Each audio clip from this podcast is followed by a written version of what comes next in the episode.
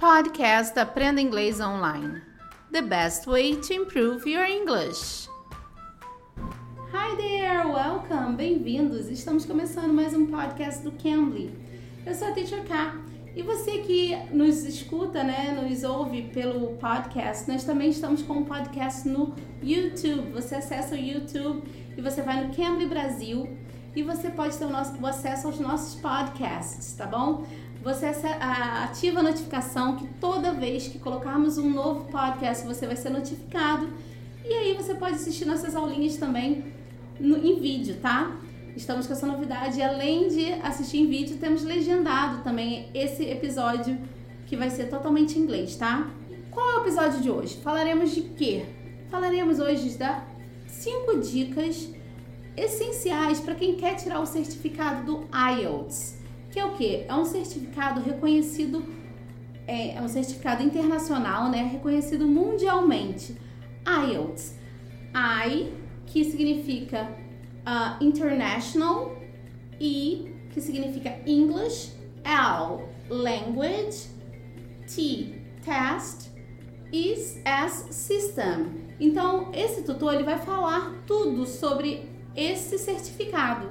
Vamos ouvir? Vamos conferir? Let it begin. Let it begin. Let it begin.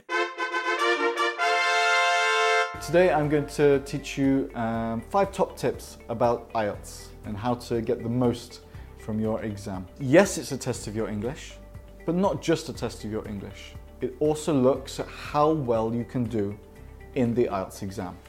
So even a native speaker, even someone who was born and raised in England, if they took the IELTS exam without preparing for the test, they would not get a top mark. Okay? That's not to say their English is bad, but they haven't prepared for the test. So some of this lesson today will be how to prepare for the test and how to prepare your English. Both sides are important. So, having said that, the first thing you need for IELTS is a strong grasp of the English language. You need to be able to speak. You need to be able to write and read with confidence. Even a native speaker would struggle taking the IELTS exam uh, without preparing for it. You need to be able to both speak English, but also you need to be able to do the test well. Having said that, the first thing I want to talk about when preparing for the IELTS is having a strong level of English, starting with confidence, relatively mistake free, some advanced grammar. This is a basic must. The advice I give to a lot of students when they want to take IELTS is first of all, don't prepare for the exam.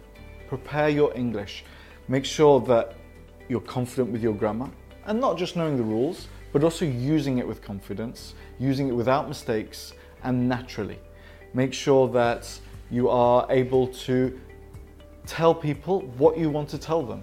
And this is not IELTS specific or even TOEFL specific, but a good way to start learning how to pass this test. Let me give you an example, specifically from IELTS and the speaking part. The questions are actually very easy. Okay? Tell me about your family. Okay? Even me, with my limited Turkish, I could tell you I have one sister, I have a mother, and all the basic things about my family. But that's not going to get you the highest mark. Communication is key, but showing that your English is very good, proving that you've got a wide vocabulary, strong grammatical base, these are the important parts of replying to this question. Let's say, for example, they ask me, Tell me about your family. I say, I have one mother and one sister. Technically, I answered the question, but you're not going to get a very high mark.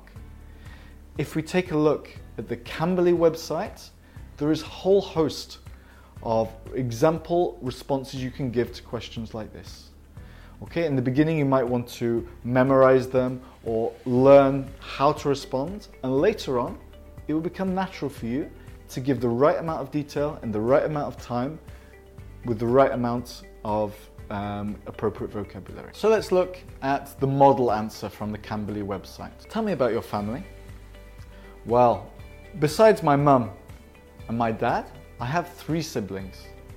I have to say that I'm lucky to be part of this family. You see how it's not actually an extremely long answer, but we used sibling, which is an unusual word. We conveyed a lot more information. And actually, if you want to check out more of these answers and exactly how to respond to these questions, you can check the link on the Cambly website. By the time you get into the exam room, you should be so familiar with the exam format that nothing should phase you, nothing should stop you from getting a high mark. There will, of course, be a few words you don't know. There will, of course, be some questions that are hard for you. This is normal for any person. But you should find this, it should be so easy and so natural for you now. You've done it a hundred times. You've practiced exactly how many words you're going to write. Let's take an example of the writing exam. We know there will be two parts to it 150 words and 250 words. When you get to the second part, you know it's worth twice as much as the first part. You're going to write 60 words in the introduction. You're going to write this sentence first. You're going to answer this in this way. It's not going to be blind. This is so important. Okay? So, your level of English is good. What next? Well, to get the best marks, it's not just enough to know the language. You should also know something about the customs, okay? Or something about local traditions. So just learning about Christmas, New Year, Easter, some of the major holidays, you can watch the news, you can uh, ask friends. There are so many resources available. Okay? This is really important.